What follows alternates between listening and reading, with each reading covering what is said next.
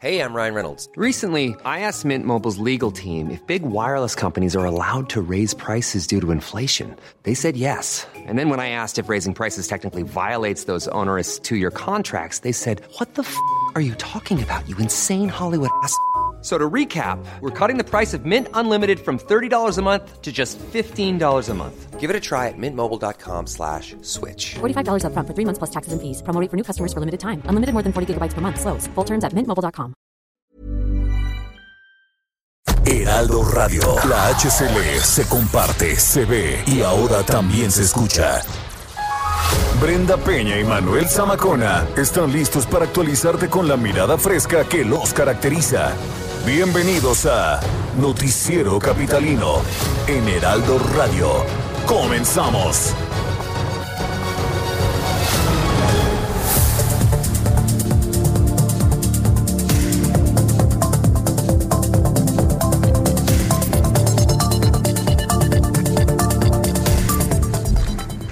Donan terrenos a la Guardia Nacional.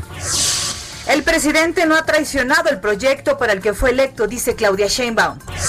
Recaban firmas para la consulta sobre juicio a expresidentes.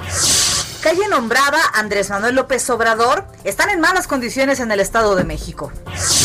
Se mantiene la atención prioritaria en 158 colonias de la capital. Nueve años de cárcel a quien distribuye vacunas falsas de COVID-19.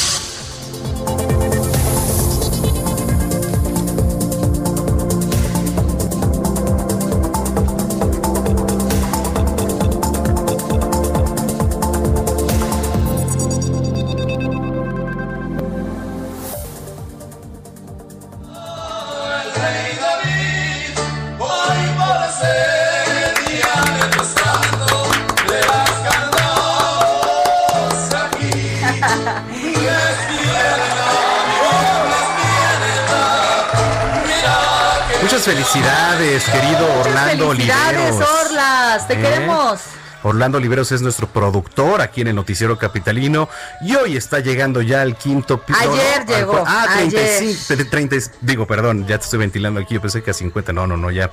36 años, mi querido Orlando, muchas felicidades, lo mejor está por venir, eres un gran amigo, un profesional y bueno, pues las mejores vibras desde aquí. Te queremos, Orlando. Esa- Muchas felicidades. ¿Eh? Bueno, ¿No? pues así empezamos este espacio cuando son las 9 de la noche con dos minutos en el tiempo del centro de la República Mexicana. Qué gusto que nos esté acompañando en este inicio de semana.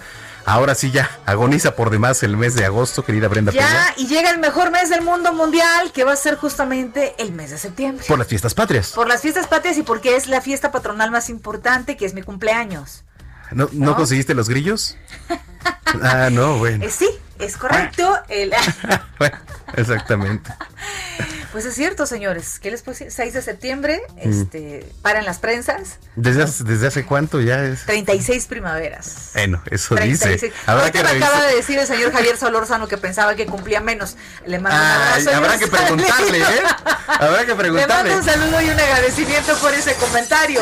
Porque eso dice, pero habrá que revisar el acta de nacimiento, ¿eh? Yo me quedan mis dudas todavía. No, no, no. Pues, Te, di- ¿Qué te digo? Si el señor Javier Solórzano lo dijo, yo le creo. Porque ya, ya es de edad el señor. este, ¿Por qué? no, porque él dice que aparento menos edad. Ah. Y creo que tiene razón. Bueno. Sí, ya no voy a decir nada porque luego Bueno, me, ya, me ya maltratan cállate y aquí. empieza a informar un- a la ciudad, por favor. Es 31 de agosto del año 2020 y qué gusto que esté aquí con nosotros en el Noticiero Capitalino. Por favor, eh, súmese con nosotros a sus comentarios, a sus opiniones, sugerencias, quejas, este, mentadas, lo que sea aquí se acepta, no importa, en el Noticiero Capitalino. Le damos a usted voz y le damos este. Bueno, sí, pues voz, porque realmente aquí ya no, no hay videos, ni nada, pero el WhatsApp del Noticiero Capitalino es el 55 4712 1569. Le repito el número 55 4712 1569 es el WhatsApp al que se puede comunicar y en redes sociales, ¿no? También, por supuesto. Arroba Brenguión Bajo Panabello. Y arroba Zamacona al aire. Ahí escríbanos y vamos a estar en comunicación durante todo el noticiero. Son las 9 con 4 y comenzamos. Reporte vial. Vamos a las calles de la Ciudad de México. Ahí está Israel Lorenzana. ¿Qué nos tienes, Isra? Muy buenas noches. Muchísimas gracias, muy buenas noches, es un gusto saludarte, Manuel Zamacona, les mando un abrazo a ambos.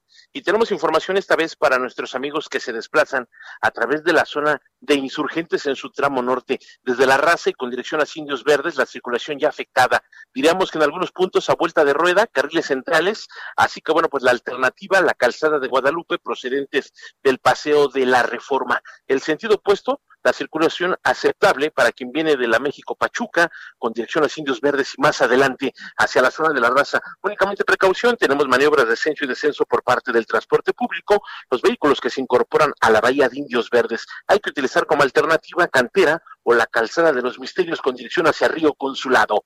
Prendo Manuel, la información que les tengo. Seguiremos pendientes, querido Isra, más adelante nos enlazamos nuevamente contigo. Hasta luego. En otro punto de la capital está nuestro compañero Daniel Magaña, quien también nos tiene información. ¿Cómo estás, Dani? Adelante, muy buenas noches. ¿Qué tal, Manuel Brenda? Muy buenas noches. Bueno, pues donde sí se generalizó, pues la lluvia es en la zona suroriente del Valle de México, así que hay que manejar con cuidado la zona del anillo periférico, pues oriente para las personas que se desplazan en este momento de la zona de la calzada Ermita en dirección hacia Cuemanco. hay que tomar esto en cuenta, pavimento mojado en algunos puntos y ligera carga vehicular sobre todo al llegar hacia la zona de Canal Nacional. Continúan las obras de este puente vehicular en esta zona, la reducción del carril de extrema izquierda y esto genera pues estos rezagos viales, pero un poco más adelante, un tramo de unos 200 metros ya el avance al incorporarse hacia los carriles centrales del periférico pues ya Sur, mejoran en dirección hacia la zona de la avenida Cafetales. El reporte, muy buenas noches. Muy buenas noches, estamos pendientes. Gracias, Daniel Magaña. Continuamos atentos. Estamos viendo, le estaba platicando aquí a Brenda Peña este video que ocurrió en Naucalpan, en el Estado de México, que un, bueno, asaltante, por no decirle otra cosa, eh, asesinó, bueno, ahorita ya se supo que se asesinó, ¿eh? porque murió a un pasajero en el transporte público. ¿Qué pasa? Que se sube el tipo, empieza a amagar a los usuarios y venía llena la combi, ¿eh? Y, y, les presume la pistola y dicen, miren, esta sí tiene balas. Y así sin más, le dispara en el estómago a uno de los usuarios, nada más para presumir que sí tenía balas. Es un desgraciado, ¿verdad? Es, es, indignante este tipo de situaciones. Y, sucede en el Estado de México, en donde eh, luego vemos justamente posturas totalmente encontradas por parte de algunos alcaldes que hemos eh, entrevistado por allá. La situación de la seguridad en el transporte público, en las periferias, en lo que colinda Ciudad de México, Estado de México, son en condiciones deplorables y poco seguras para cualquier persona, Manuel. O sea, tal, parece que no entendemos. Ya pasó el video de cuando golpean esto, ya pasó este. O sea, ¿qué necesitan ahí autoridades del Estado de México? ¿Qué necesitan para poner un operativo, para reforzar la seguridad? ¿Qué necesitan? O sea, que pasen más cosas. Yo no sé, pero no entiende, sobre todo en las combis. ¿eh? ¿Qué necesitan ahí autoridades del Estado de México? 9 con 7 el gobierno de la Ciudad de México eh, desincorporó seis hectáreas de terrenos del patrimonio público local para donarlos a la Guardia Nacional. Manuel Durán tiene el reporte. ¿Cómo estás, Manuel? Muy buenas noches. Hola, buenas noches, Brenda, Tocayo. Pues en efecto, hoy se publicó el decreto en donde el gobierno de la ciudad desincorpora dos, dos predios de, del dominio público, propiedad de los ciudadanos de esta ciudad, para donarlos a la Guardia Nacional para que ahí construyan instalaciones. El primero es un terreno que colinda con el cinturón de seguridad del reclusorio preventivo norte. Está ubicado en la Avenida Estado de México y la esquina de calle Morelos, prácticamente a un costado del reclusorio, en Cuautepec, Barrio Bajo, para quienes conozcan el norte de la ciudad por la zona de la alcaldía de Gustavo Madero. La fracción donada tiene una superficie de 30 mil metros cuadrados, son tres hectáreas, el espacio está en la poligonal de, lo que fue un terreno expropiado precisamente para construir el reclusorio y, bueno, era el, el, exigido de, de Cuautepec en esa zona. La segunda donación se trata de un inmueble ubicado al norte de la avenida Año de Juárez, en la zona de los viveros de la colonia San Luis Tlaxitemalco, en la alcaldía Tláhuac. También tiene 30, 30 mil metros cuadrados en la, en la confluencia de la alcaldía Xochimilco y Tláhuac, el cual estaba destinado precisamente a la ampliación de este vivero donde se encuentra y que ahora va a ser un cuartel o instalación de la Guardia Nacional. Eh, estos dos predios fueron desincorporados el pasado 26 de junio en una sesión extraordinaria del, del, del Comité de Patrimonio Inmobiliario los que controlan los bienes inmuebles propiedad de los capitalinos a cargo o bajo resguardo del gobierno de la ciudad. Y del mismo modo, te comento, Brenda Manuel, que hoy la jefa de gobierno eh, dio su posicionamiento respecto al informe que va a dar el presidente Andrés Manuel López Obrador mañana.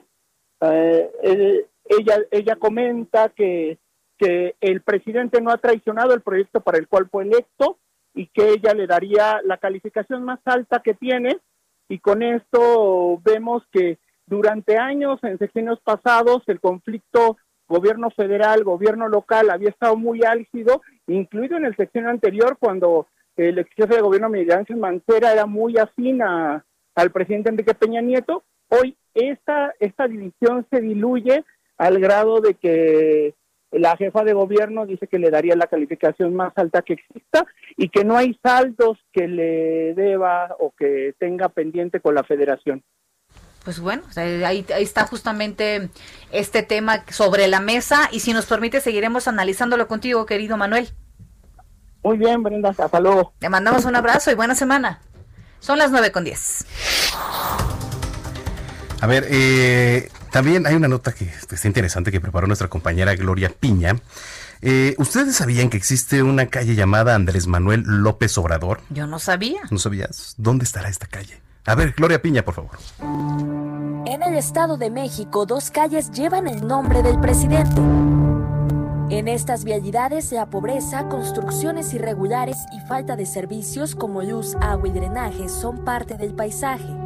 La señora María de Lourdes tiene que caminar de 20 a 30 minutos una loma sin pavimento para poder llegar a su casa, ya que hasta la avenida Andrés Manuel López Obrador no llega el transporte público así como le cambiaron el nombre a la calle, le deben de poner un poquito más de, empeño a arreglarla, ¿no? Cada lluvia que pasa, cada lluvia que nos tira el camino, Santa Cecilia era el nombre de la avenida que fue rebautizada hace menos de un año y se encuentra en el municipio de Chimalhuacán, afín a la agrupación Antorcha Campesina, aliada del Partido Revolucionario Institucional, que ahora controla el acceso a los servicios públicos en la localidad. Si estábamos con antorcha nos daban luz, si no estábamos con antorcha no nos daban luz. La pobreza y falta de oportunidades permean en la zona. Sobre la avenida López Obrador vive Roberto Buendía, quien votó por el ahora presidente, pero por falta de oportunidades ahora vive en una modesta vivienda ejidal. Pero ahorita yo siento que pues, a mí me está olvidando. Tres días sin comer, tres días comiendo. Ahorita, la verdad, desde el martes comiendo frijoles. Si no fuera por los vecinos, ya me hubiera muerto de hambre. Las vialidades olvidadas están a más de 30 kilómetros de Palacio Nacional donde gobierna el mandatario federal, quien pidió a los ciudadanos no erigir monumentos a su memoria ni ponerle su nombre a calles o avenidas. No quiero nada que tenga que ver con culto a la personalidad. No quiero que eh, le pongan nombres a o mi nombre a calles, ni estatuas, ni homenajes, nada de eso. A escasos dos kilómetros de la primera calle obradorista en el municipio de Los Reyes de La Paz está la otra vialidad que antes era conocida como Camino Real al Cerrito. Las condiciones son las mismas, vialidades de terracería donde no pasan patrullas y se puede tener agua solo al pagar pipas. Yo tengo nueve años aquí viviendo y en nueve años aquí no tenemos agua, no tenemos luz, no tenemos drenaje, no tenemos nada de eso. Cambian los gobiernos y no nos ayuda. Angélica Reyes supo gracias a internet que la vialidad donde vende verduras todos los días llevaba el nombre del presidente. A pesar de ser su seguidora, reconoce que el cambio no ha llegado hasta donde vive. Pues yo pensaba en López Obrador que era una persona muy buena y que sí nos iba a ayudar, nos iba a apoyar. A pocos metros, en una base de taxis, trabaja Carlos Mendoza, quien asegura que el cambio de nombre de la vialidad fue decisión de la administración municipal. Al parecer, el presidente de México vino en su campaña electoral, vino, este, vino a checar la zona más marginada que es esta zona. Entonces, este, me imagino que de ahí han de haber agarrado el nombre. El taxista reconoce que ambos municipios están divididos por afinidad política, pues la gente está a expensas de recibir apoyos. Somos gente necesitada, la verdad, y y pues vas a apoyar al que te apoye. Con información de José Ríos, Gloria Piña. De la información de nuestra compañera eh, Gloria Piña, gracias por esta, este dato que no conocíamos y además las condiciones en las que se encuentran los habitantes de esa calle. Oiga, el próximo lunes 7 de septiembre eh, arranca la línea 5 del Metrobús que tiene una extensión de 14.5 kilómetros que comprenden 26 estaciones. Va desde San Lázaro a Las Bombas y conectando con cuatro alcaldías, Venustiano Carranza, Iztacalco, Iztapalapa y también Coyoacán. Se convierte con esto en la línea más larga de la ciudad. Hay un recurso importante invertido ahí. Eh, hay varios temas, el mantenimiento de las, de las unidades, eh, a cuántas personas van a dar justamente el servicio y bueno, pues vamos a estarle dando por supuesto todos, todos los detalles de lo que abarca esta extensión del Metrobús. Son las 9 con 15. Bien, a ver, se mantiene la atención prioritaria en 158 colonias de la Ciudad de México en los 70 kioscos de la salud. Estas acciones en las colonias de atención prioritaria van a seguir hasta que se acumulen dos semanas con menos de 10 casos y un porcentaje de positividad de pruebas menor al promedio. Las alcaldías que siguen en números rojos, y ponga atención, si usted vive en Iztapalapa, pues ahí le van a, dar cifra 14 mil 786 casos confirmados y 1.679 defunciones. En la Gustavo Amadero, 11.843 casos confirmados y 1.473 defunciones. Tlalpan, 8.183 casos confirmados y 426 defunciones. Así que bueno, pues van a seguir las pruebas grupales ahora en esta nueva modalidad. Y eh, tianguis y mercados también van a tener que acatarse las medidas, así como la supervisión de las medidas sanitarias en comercios y en el transporte público, que bueno, en lo particular he visto que en el transporte se lleve a cabo algún tipo de operativo, quizá ya la orden la tienen ahí los, los choferes, ¿no? de las unidades, seguramente. Ah, ¿tú, tú sí has visto que, que estén las, ¿cómo, cómo son por ahí? Bueno, sí, efectivamente, así mero, los choferes, ¿no? Bueno, son las nueve con dieciséis. No, pues los choferes. Entrevista. Oiga, eh, un grupo de ciudadanos y también integrantes del Frente Crítico de la Cuarta Transformación instalaron mesas en las inmediaciones del Ángel de la Independencia aquí en la Ciudad de México. ¿Para qué? Para recabar firmas y poder realizar una consulta sobre enjuiciar a expresidentes. ¿Usted qué piensa? ¿Usted mandaría a juicio a algún expresidente? Bueno, agradecemos que tome la llamada para Noticiero Capitalino el abogado penalista Gabriel Regino. ¿Qué tal, abogado? Muy buenas noches. Gracias por conversar con nosotros aquí en Noticiero Capitalino. ¿Cómo están? Muy buenas noches a ustedes y a todo su amplio auditorio. Bueno, de entrada preguntar la, la, la pregunta de cajón. Eh, ¿Tiene validez esto que están realizando eh, justamente este grupo de ciudadanos que lo que buscan es eh, realizar esta consulta para enjuiciar expresidentes? Bien, eh, de acuerdo con las reformas que se han hecho en el ámbito constitucional en lo que tiene que ver con consultas ciudadanas o consultas populares, que es una figura que existe ya en nuestro texto, eh, las consultas se pueden generar a instancia de un determinado porcentaje del padrón electoral o un porcentaje del Congreso de la Unión o a petición del presidente de la República.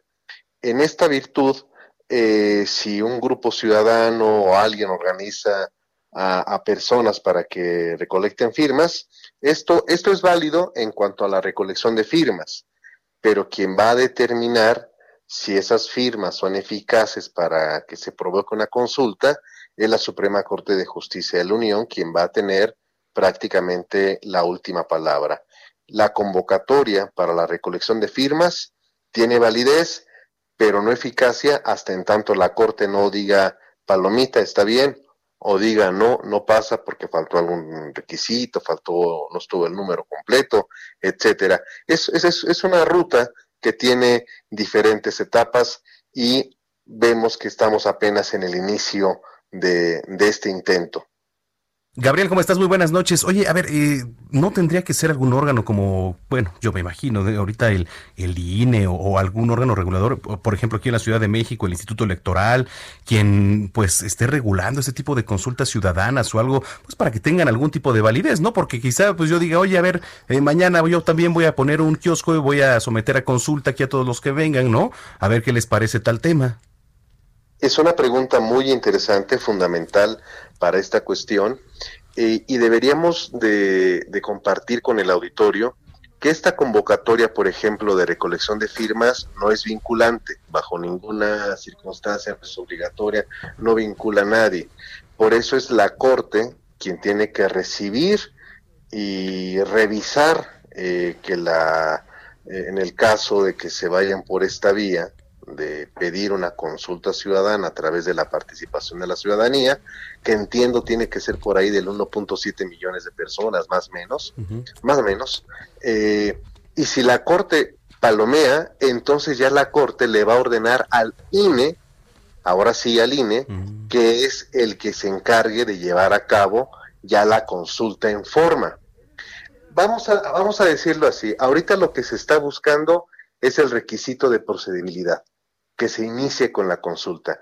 Eh, las firmas no, no, son la consulta en sí, sino que es la recolección de firmas que están pidiendo que sí se juzgue, pero tiene que pasar por el filtro de la Corte y si la Corte la autoriza, entonces ya ordena oficialmente al INE para que éste lleve a cabo eh, como una jornada electoral la consulta a nivel nacional con todos los requisitos correspondientes. ¿De qué nos habla, Gabriel, este tipo de iniciativas? Es decir, era difícil pensar que en otro momento se pudiera eh, prestar la ciudadanía o un eh, organismo conformado o un grupo conformado por ciudadanía en el que buscara justamente llamar a cuentas a un servidor público, ¿no? Un funcionario. Sí, aunque aquí también eh, es, es necesario establecer una distinción en cuanto a lo que es eh, el ánimo de la consulta como un estratagema eh, de carácter político y otro en cuanto a si es necesario o no para investigar posibles conductas delictivas de ciertos personajes. ¿Por qué hay que hacer la distinción? Porque si se quisiera investigar o como se dice, enjuiciar a los expresidentes de la República, para poderlo hacer se requeriría primero de una investigación sólida por parte de la Fiscalía General de la República sobre hechos determinados y comprobados de los que les resulte directamente responsabilidad. Y para que esto ocurriese, cualquier persona, cualquiera, cualquiera, puede ir hoy, mañana o la siguiente semana ante la Fiscalía General de la República y decir, vengo a presentar denuncia contra los expresidentes tales y tales y tales por estos hechos.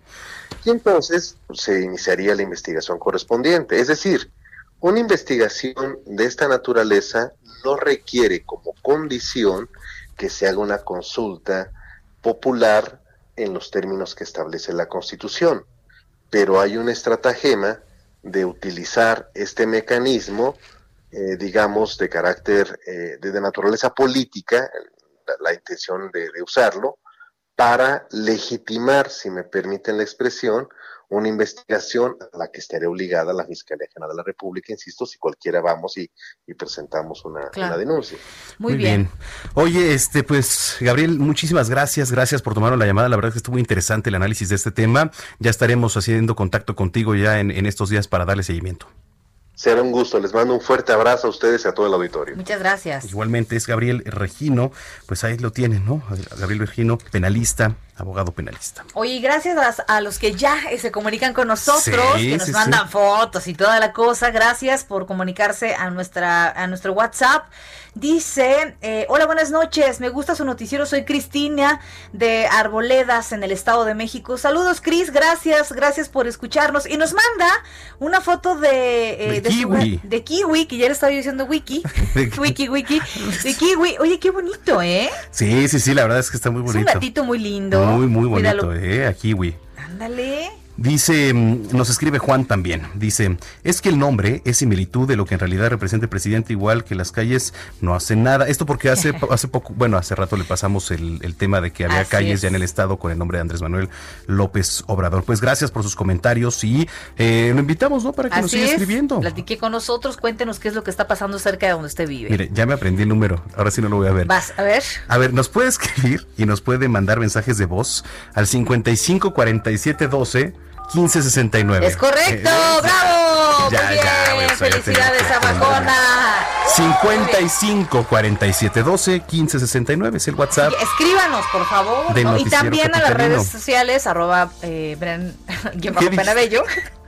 Y arroba Zamacón al aire. Con razón nadie nos escribe. ¿no? Con razón, se le escriben a otra cuenta. Sí, a ver, que por cierto, déjame meterme ahí en las redes. Este, sí, parece ser que ya hay comentarios, efectivamente, y regresando de corte, pues vamos a leer. Eso, muy bien. ¿Vale? Usted sintoniza el 98.5 de FM, el noticiero capitalino. Y este, vamos a una pausa. No le cambie porque tenemos varios temas y entre ellos una entrevista interesante que le hicimos a quién. A los Ángeles azules. Azules. de Iztapalapa para el mundo.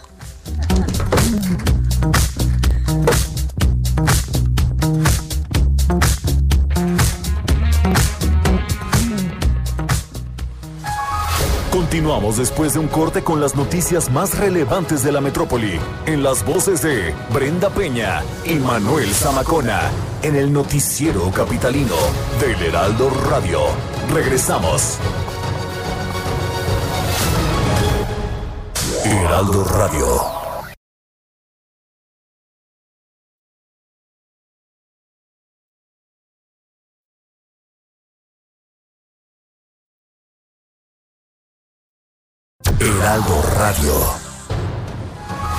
Regresamos con Brenda Peña y Manuel Zamacona al noticiero capitalino en Heraldo Radio.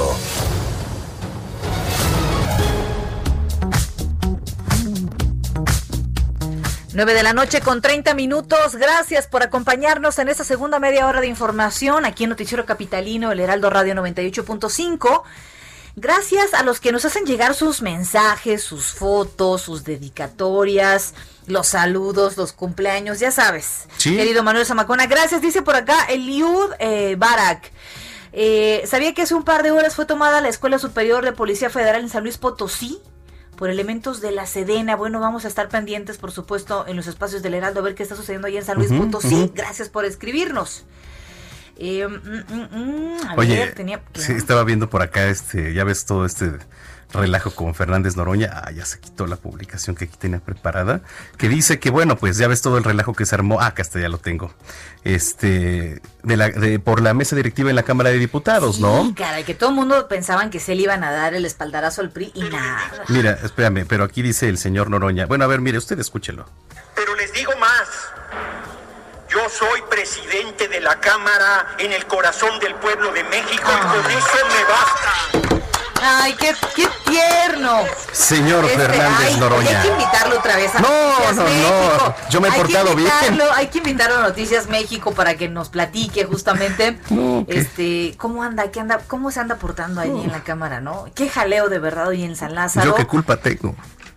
Qué jaleo en San Lázaro, ya le estaremos por supuesto platicando a ver cómo trascienden estas cosas, porque hoy se votaron las mesas directivas tanto en la Cámara de Senadores como en la Cámara de Diputados, pero él les vive en nuestros corazones, ¿no?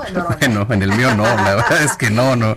Le digo, yo, yo, yo me porto bien, son las 9.32. Reporte vial. Vamos a las calles de la Ciudad de México con nuestro compañero Israel Lorenzana, que siempre está atento y nos tiene información importante. Isra, adelante. Gracias. Pues efectivamente tenemos información para quien se desplaza en estos momentos a través de la avenida central Carlos Juan González, procedentes de Avenida Oceanía, de la zona de con dirección hacia Ciudad Azteca, la circulación en términos generales ya con asentamientos en carriles centrales a partir de la avenida 412. No hay que abandonar este punto, superando el río de los remedios, la circulación retoma velocidad para nuestros amigos que van al perímetro del Estado de México. El sentido opuesto, la circulación fluye, por lo menos en el tramo que comprende el río de los remedios y hasta la avenida 608 y su continuación Oceanía para desplazarse al distribuidor vial Eberto Castillo. Si no quieren alguna alternativa, Gran Canal puede ser una buena opción con dirección hasta Río Consulado. La información que les tengo. Gracias Israel Lorenzana y muy buenas noches. Hasta luego. Son, eh, bueno, antes de las 9.33 Sí, sí, sí. le comento que en otro punto se encuentra Daniel Magaña. Así es, Brenda, y es que, bueno, pues ha empezado a llover nueva cuenta, de nueva cuenta en algunos puntos de la zona sur. Para quien utilice la zona del eje 3 Oriente, pues recordar que, bueno, pues ya prácticamente después de dos años de obras, finalmente, pues eh, se empezaron a realizar estas llamadas pruebas dinámicas a lo largo de esta línea del Metrobús que correrá en todo el eje troncal metropolitano, la zona del eje 3 Oriente hasta la calzada del Hueso.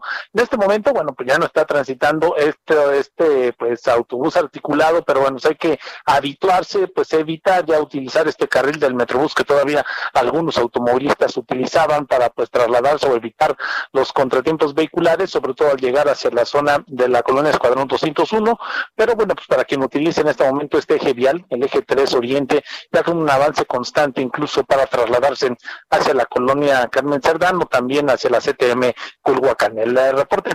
Buenas noches. Muy bien, gracias por el reporte. Muy buenas noches y nos escuchamos mañana. Continuamos atentos. Son las 9.34. Bueno, ya están preparando una iniciativa para sancionar con hasta nueve años de cárcel. Nueve años de cárcel. Escuche usted, pirata, malandrín por ahí que está distribuyendo Delincuente. o aplicando vacunas falsas de COVID-19. Hombre. No, bueno, es que sí hay, sí hay. Y hay gente que las compra. O sea, pues si no, no existieran este tipo de iniciativas, ¿no? Jorge Almaquio, ¿cómo estás? Muy buenas noches. ¿Qué tal, Manuel Brenda, amigos? ¿Cómo están? Buenas noches a todos los amigos del auditorio.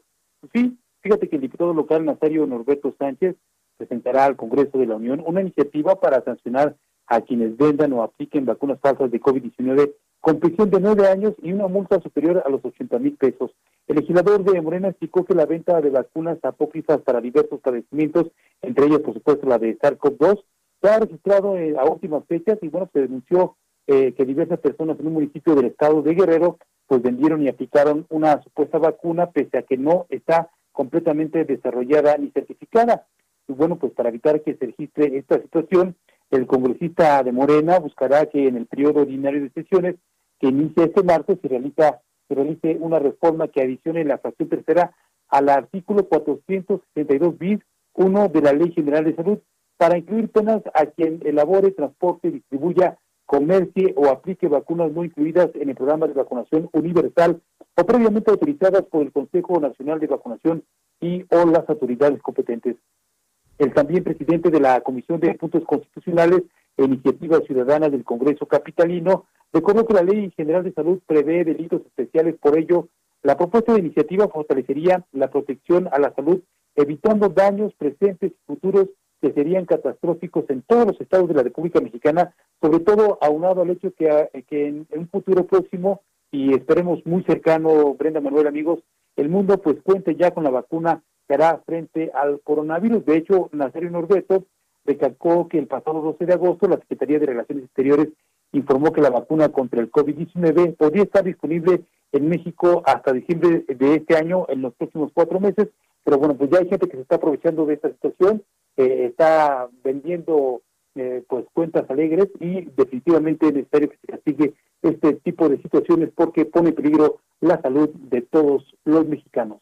Brenda, Manuel, amigos, el reporte que les tengo. Es que sí los hay, sí los hay, ¿eh? Quienes de repente, este, pues dicen por ahí, oye, no, pues aquí está la solución contra el COVID-19. Y hay, gente, que en su desesperación y en la ignorancia aceptamos luego cosas que no, no medimos los riesgos, ¿eh? Definitivamente, ya ves que también eh, hubo tiempos en donde se vendían eh, inyecciones de alguna sustancia para poner más eh, grande la parte del cuerpo humano y que solamente era agua con sal. Y bueno definitivamente así engañan a todos los, los- a algunos mexicanos y esperemos que la gente tome conciencia de que todavía no está no está lista la vacuna y será hasta diciembre cuando se dé a conocer esta vacuna del COVID-19. Es similar, digamos, luego a estos productos milagro, ¿no? A los que Brenda estaba acostumbrada, iba ahí al, al mercado y entonces se ponía su pomada, pero no servía. Pues sí, es similar a esto, pero pues ahora más delicada la situación. En fin, pues Jorge Almaquio, estamos en contacto y buena semana. Buena semana, que tengan buena noche, hasta luego. Hasta luego, 937. Un panorama de los sucesos más importantes en la Ciudad de México, en la voz de Fernando Martínez.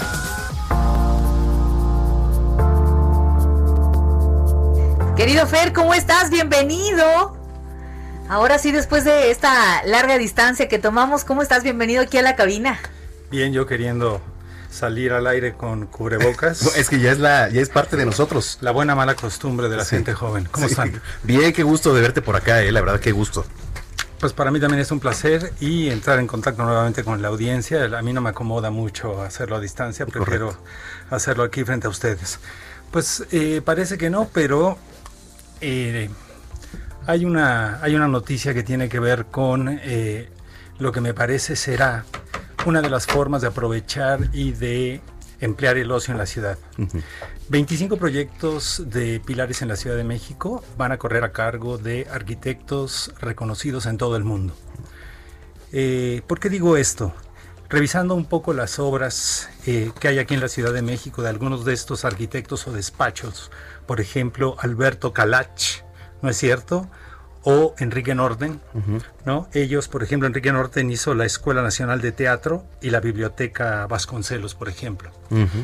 Entonces, eh, Calach, eh, la Biblioteca México y el Faro de Oriente. El Faro de Oriente es un espectacular eh, recinto de artes, de oficios, que se relaciona mucho justamente con los pilares.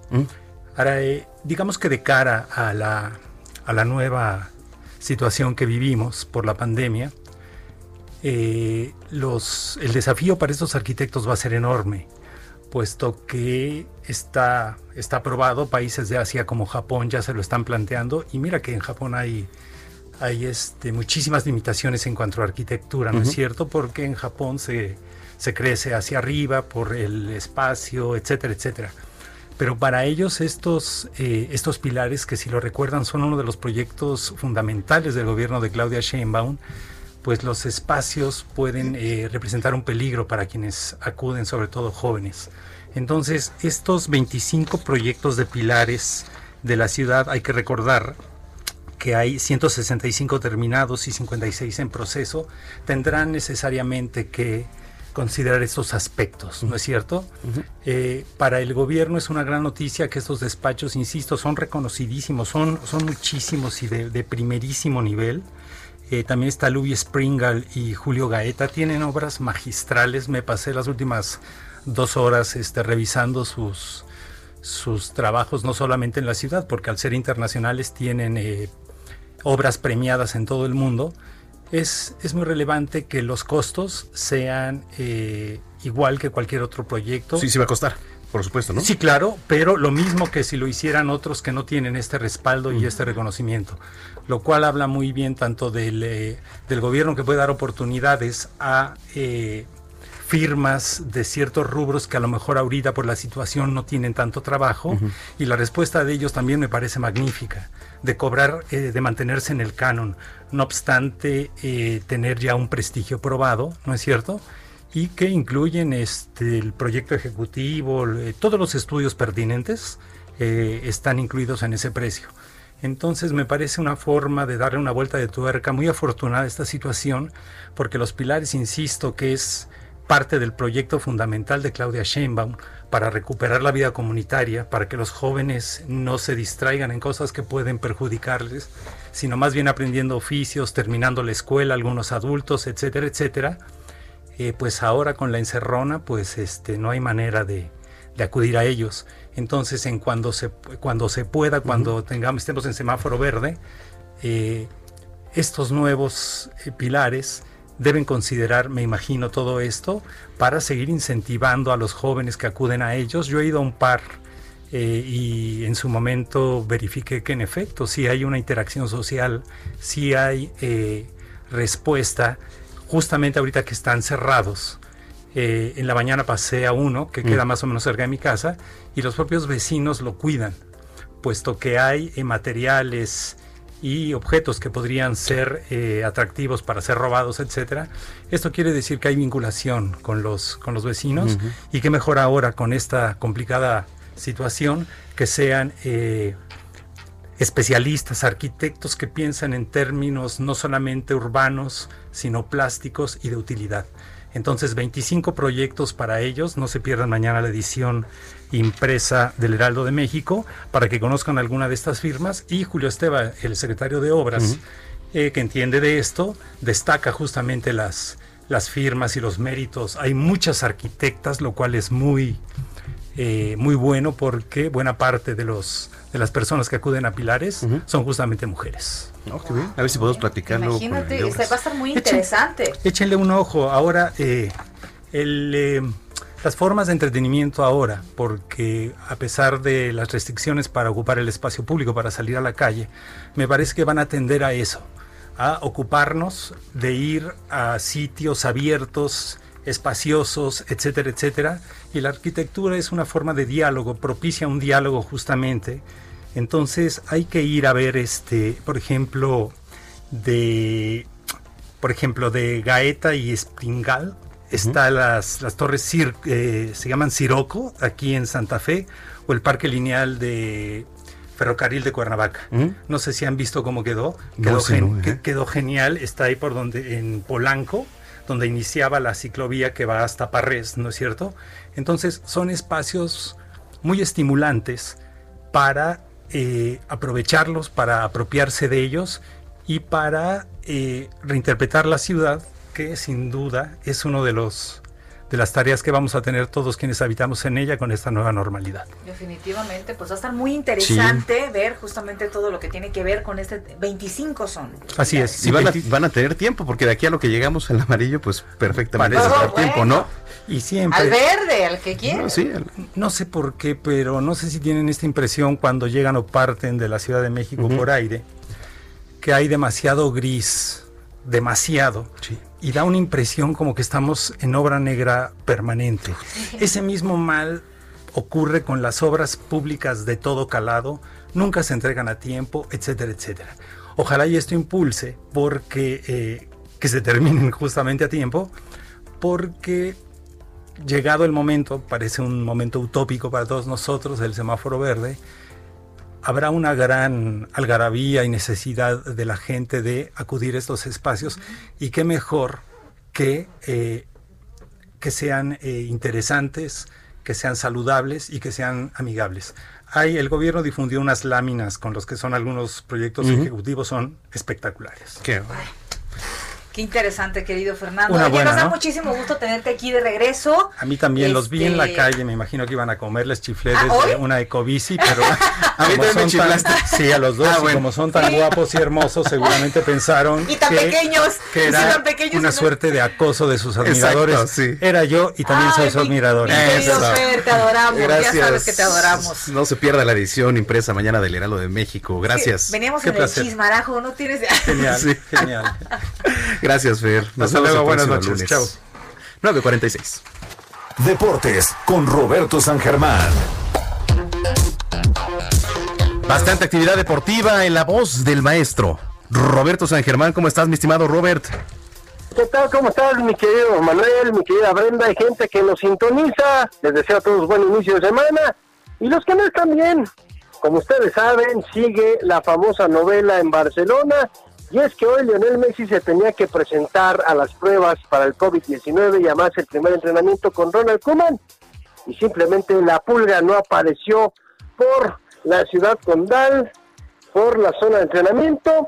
No se sabe nada de él todavía. El papá, pues dicen que llega mañana, el señor Jorge Messi, para hablar con la directiva, con Joseph Bartomeu, para ver qué sucede con el señor, sí, con el buen Lionel Messi, para ver si es que sale del equipo o no, porque pues ya hasta la liga se metió y ahora hay una cláusula de rescisión de 700 millones de euros que tendría que pagar el Manchester City, se lo quiere llevar y la liga no le va a dar el transfer y todo tiene que ver por los derechos de televisión, ¿eh? Todo tiene que ver por los famosos pagos por evento, por comprar la liga, porque pues, si ya no está Cristiano Ronaldo, el único jugador que dependía de la liga era de Lionel Messi, y si se les va, pues muchas suscripciones se van a acabar y eso no quiere la liga. Están a como de lugar buscando para que se quede Lionel Messi otra temporada y termine el contrato con el Barcelona, algo que se ve muy difícil y es más, Lionel Messi, si deja de jugar la siguiente temporada y para un año, se puede ir libre. Así que graves problemas, a ver en qué termina esta novela y yo creo que no va a tener un final feliz, señores. Oye, a ver quién termina esta novela, porque ya. Por Dios ya, que ya oye. termine esta novela. No, y va empezando, ¿no? ¿verdad, Robert? Sí, va empezando. Esto va para largo, ¿eh? Y si Lionel Messi se siente en su macho, él dice, no juego, y háganle como quieran. El señor se puede quedar un año sin jugar. Problema de dinero no tiene, ¿eh? No, bueno, eso nos queda claro. O sea, no tiene un solo problema y la verdad es que él puede decir, me aguanto y el Barcelona va a perder la cantidad, la cantidad de dinero que está pidiendo ahorita por la cláusula de rescisión y la liga no puede hacer nada. Así que, a ver en qué termina toda esta situación que la verdad es que ya, ya, ya, ya está de repente como que puede dar un poco de flojera de lo que está sucediendo con Lionel Messi, sobre todo porque él no da eh, nada, no ha dicho nada, no se ha presentado en nada, y bueno, también hay que respetarlo, él si quiere hablar está bien, y si no, no tiene la obligación. Oigan, y vamos a hablar de la Liga Mexicana, sí conocen a Nahuel Guzmán, el portero de los Tigres, ¿no? Sí. Bueno, este hombre dio positivo por cuarta vez en COVID-19. ¿Qué? Sí, van cuatro pruebas. O sea, estamos Sí, hablando que cuatro- tienen que cuatro semanas con COVID o cuánto? Pues el, el tipo ya lleva 17 días aislado, le han hecho prueba tras prueba y sigue positivo. Se espera que para el próximo miércoles le hagan otra prueba y ojalá en esta salga ya este negativo porque pues ya se perdió los partidos contra Toluca, contra Pumas y Mazatlán y la verdad es que no saben por qué él fue positivo el 14 de agosto. Ay, Dios, Así entonces ya- estamos hablando de muchísimo tiempo ya, ¿eh? ya lleva un buen rato. Miren, yo había escuchado del caso de Dybala, un jugador de la Juventus, otro argentino, y dicen por ahí que le hicieron hasta siete pruebas y en todas salió positivo. No puede ser. Pues estamos hablando O sea- también de un organismo bastante, este... Pues yo no sé, la- yo creo lo que yo he leído, este, no soy doctor, lo que he leído es de que también es, depende de la cantidad de aerosol, como se le está diciendo ahorita, la cantidad de virus que hay en el aire y que te hayas contagiado, ¿eh? Sí, por supuesto. Por supuesto. Oye, nos come el tiempo, mi estimado Robert, pero este mañana abundamos también en la Liga MX y demás temas que pues trae la agenda deportiva. Sí, claro que sí, señores, y mañana ya hablamos otra vez de los Yankees, de Ándale. Brenda, porque no pueden, no pueden con los Reyes de Tampa Bay, ¿eh? No pueden. Volvieron a perder. Va a ser su coco. Pues ya, ¿qué Sí, hacemos? en fin. Robert, ¿dónde te seguimos? Me pueden seguir en Twitter, en arroba de San Germán, y estamos para servirles. Les mando abrazos, besos a todos. Pasen muy buena noche y buen inicio de semana. Gracias, Roberto San Germán en los deportes, 9 con 50. Cita y ya es mi novia, amigos, sabes, acabo de conocer una mujer que aún es una niña. Y con esto nos vamos a despedir. Se trata de Los Ángeles Azules. Lo tuvimos hoy en Noticias México. Manuel Zamacona. Correcto, vámonos. Gracias y nos escuchamos mañana Eso. aquí a las 8. Escucha, Vamos, es- escucha esta entrevista con los fundadores de Los Ángeles Azules. Buenas tardes, aquí les saluda Jorge Mejía y Alfredo Mejía. Gracias. Muchas gracias. Oigan, a ver cómo les ha ido en estos tiempos tan difíciles. La verdad es que, mire, yo les voy a ser muy sincero, prendo la televisión luego los fines de semana y pongo los conciertos de Los Ángeles Azules. Estaba viendo hace poco el de Natalia Lafourcade, ahora en, en Argentina, ¿no? La verdad es que les ha ido muy bien. Platíquenos cómo les ha ido en estos días de pandemia, sobre todo. Bueno, este, nosotros hemos seguido, este, eh, bueno, haciendo entrevistas. Nuestra compañía ha estado presentando videos mes con mes. Y hoy, eh, bueno, este viernes que acaba de pasar, este, estamos festejando nuestro disco de Buenos Aires para el mundo que grabamos en el Teatro Unione Benevolenza de Buenos Aires. Es el segundo teatro construido en Buenos Aires, por eso es un teatro emblemático. eh, con 13 canciones, con muchos invitados argentinos, dos invitados mexicanos y Américo, que es invitado de Chile. Sí, estaba viendo por ahí que también Vicentico, ¿no? Se unió ahí a, a este concierto, etcétera. La verdad que padre. Eh, ¿Qué viene ahora? ¿Qué- ¿Qué, han decidido en estos tiempos? ¿Cómo se han reunido? ¿Cómo se han preparado? Porque pues la cuarentena también nos ha dejado a un lado también muchas de las convivencias, ¿no? Bueno, eh, sí, este, yo creo que hay que, hacerle caso también a, pues, a nuestras autoridades porque ahorita es difícil, es difícil todo, o, sea, todo lo que está pasando. Entonces nosotros tenemos que cuidar mucho, y tenemos que andar con mucha precaución de todo lo que nos dicen porque, pues sí, hay- o sea, para poder salir más adelante, más rápido todo, hay que, hay que, este, hay que hacer caso, porque si no, quién sabe hasta cuándo ya se va a dar todo al 100%. Hemos visto que algunos artistas han optado ahora por el uso de la tecnología para ofrecer conciertos a distancia. Ustedes, por supuesto, que bueno, pues ya con los videos están haciendo muchísimo, pero han pensado eh, dar algún concierto ahora a la, a la distancia en próximos días, quizá en próximas fechas. Bueno, este, dimos un, este, eh, hicimos un, un concierto apenas, este, de se agradece a- a- hacia todas las, hacia todas las mujeres, doctoras, enfermeras. Sí. Eh, este el concierto lo dimos aproximadamente hace como, como 20 días y sí hemos estado también trabajando en eso. Y ahorita estamos, este, pues presentando este, este, este disco que por fin salió porque este, lo estaban esperando ya los 13 videos, las 13 canciones, y, y ahora es una mezcla de sonidos de los dos países hermanos, Argentina y México. Estamos presentando estos, estos sonidos electrónicos con la música de, de acústica de Los Ángeles Azules. Oye, pues qué delicia, la verdad, el poder escuchar esto. Ya tuve la oportunidad este fin de semana de, de escucharlos, de ver el concierto con los diferentes artistas ahí argentinos, también mexicanos. Y además, muchas felicidades por este récord, ¿no? De más de mil millones de reproducciones ahí en Por tu Progreso con Natalia Lafourcade, que además es una gran canción. Muchas felicidades. ¿Y qué viene ahora?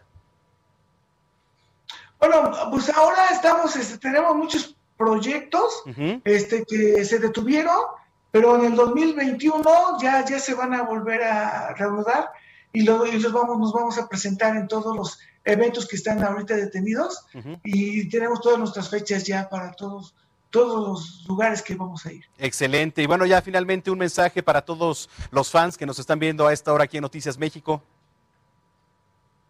Bueno, lo- y ahorita ya eh, le- les, este, pues que compren nuestro disco. Ahorita viene con 13 temas y ya para que los oigan en casita a, todo, to- a, toda la, a toda la gente.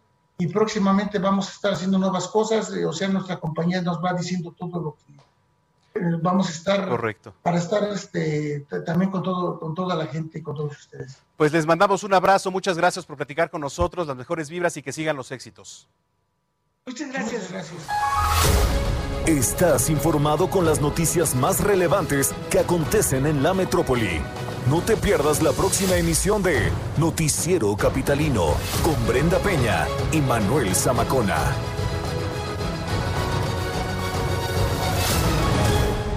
Heraldo Radio, la HCL se comparte, se ve y ahora también se escucha. If you're looking for plump lips that last, you need to know about Juvederm lip fillers. With Juvederm Volbella XC and Juvederm Ultra XC, your lip look, whether it's subtle or bold, can last up to one full year with optimal treatment and no additional maintenance. Find a licensed specialist and see if it's right for you at juvederm.com today. That's J U V E D E R M.com. Add fullness to lips in adults over 21 with Juvederm Volbella XC or Juvederm Ultra XC. Do not use if you have severe allergies or a history of severe allergic reactions, or if you're allergic to lidocaine or the proteins used in Juvederm. Tell your doctor if you have a history of scarring or taking medicines that decrease the body's immune response or that can prolong bleeding. Common side effects include injection site redness, swelling, pain, tenderness, firmness, lumps, bumps, bruising, discoloration, or itching. As with all fillers, there's a rare risk of unintentional injection into a blood vessel, which can cause vision abnormalities, blindness, stroke, temporary scabs, or scarring. For full important safety information, visit juvederm.com.